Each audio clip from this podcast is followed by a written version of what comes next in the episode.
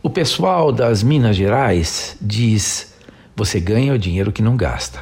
Saber economizar é a base da economia pessoal e da empresa mais ainda.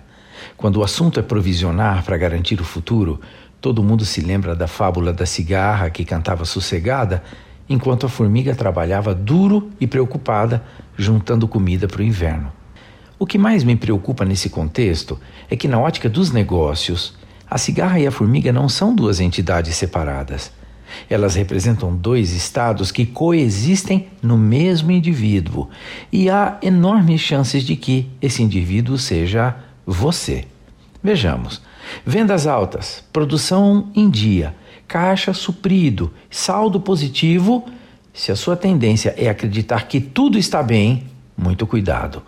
Assim se comporta o empresário que não poupa e se encanta com a sensação falsa de que a vida toda será de vacas gordas. Ele se esquece de que crises são cíclicas e certamente se verá em breve obrigado a sacrifícios. Mas quase sempre é tarde demais.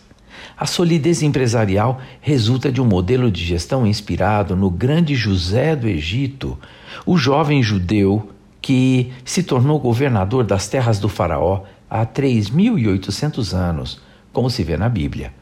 Qual o segredo dessa façanha? É o provisionamento. Sabedoria nos negócios é fazer dinheiro com sustentabilidade e estabilidade. Trabalhe duro e guarde dinheiro quando tudo vai bem.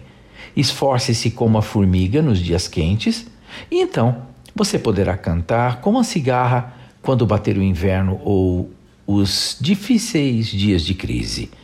Eu sou Abraham Shapiro, profissão Atitude.